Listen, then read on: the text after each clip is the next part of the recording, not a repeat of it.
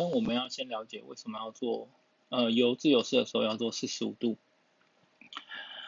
过去传统游泳是用肩膀转动，所以他的他们在游快，所以他们的身体不会转到四十五度。那转四十五度的目的是你在游长距离的时候，你需要使用宽发力的呃的转动去带动你的手还有你的脚的力量。所以这也是为什么我们在鱼式游泳里面我们会教四十五度的侧身的平衡。那侧身的平衡在水里面其实它不容易做，因为它的感觉比较像是平的，所以大部分人很容易转过头，找不到四十五度这个位置。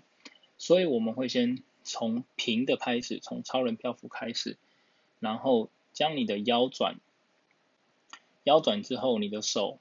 两只手会有出现前后的一个距离，大概差差一个手掌，那就是四十五度。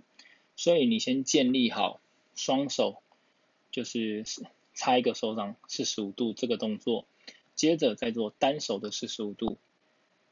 练习只有一只手在前面做平衡的时候，你是否还能保持四十五度？接着做双手贴口袋，练习身体的力量去维持四十五度。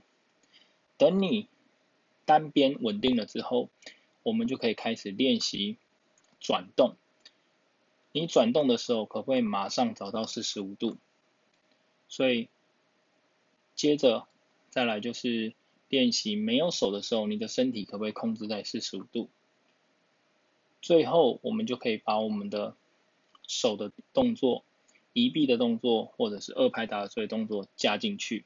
如果你发现你的手跟脚加进去还是做不到，那就是再回到最前面的平衡的平衡的练习，因为通常不是手跟脚的问题，通常都是身体平衡的问题比较多。